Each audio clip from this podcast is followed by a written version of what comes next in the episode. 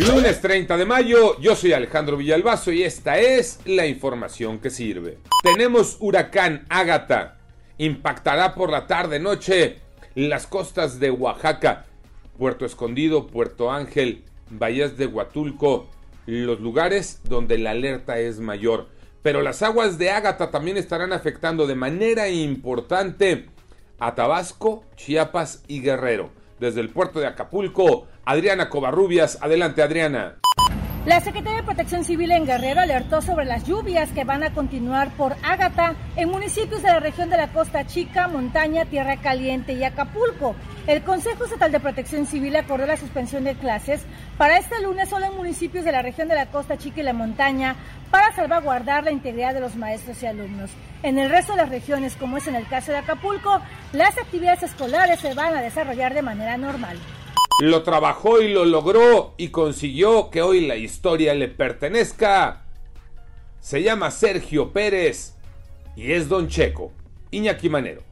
Gracias Alex y Sergio El Checo Pérez reconoció que era uno de sus grandes sueños y lo cumplió al ganar el Grand Prix de Mónaco, el Gran Premio de Mónaco, uno de los premios más espectaculares y más clásicos dentro de la historia del automovilismo. Lo primero que hizo fue tomar la bandera de México después de esta carrera casi impecable.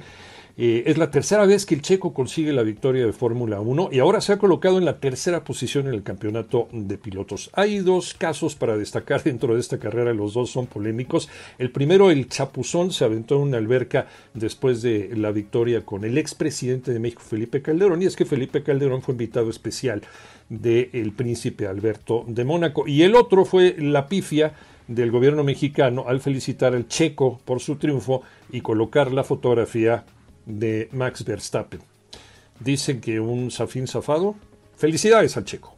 No había ganado nada en 70 años. Y en un año ya es bicampeón. Tocayo Cervantes. Muchas felicidades al Atlas, campeón de la liga del torneo de clausura 2022. Superó en la gran final por un global de tres goles por dos al Pachuca. Héroes de esta final, Julián Quiñones y desde luego el guardameta Camilo Vargas. Pero qué decir de Julio Furch, que otra vez a través de un penal le da el título a los rojinegros, que sin duda alguna el equipo tapatío está viviendo sus años de gloria, de época en toda su historia. El mérito también claro para el director técnico Diego Coca. Por ahora son bicampeones, algo que solamente han logrado en torneos cortos Pumas de Hugo Sánchez y el León de Gustavo Matosas. A festejar, no hay de otra. El Atlas es el campeón. Yo soy Alejandro Villalbazo, nos escuchamos como todos los días de 6 a 10 de la mañana, 88.9 y en digital a través de iHeartRadio. Pásenla bien, muy bien, donde quiera que estén.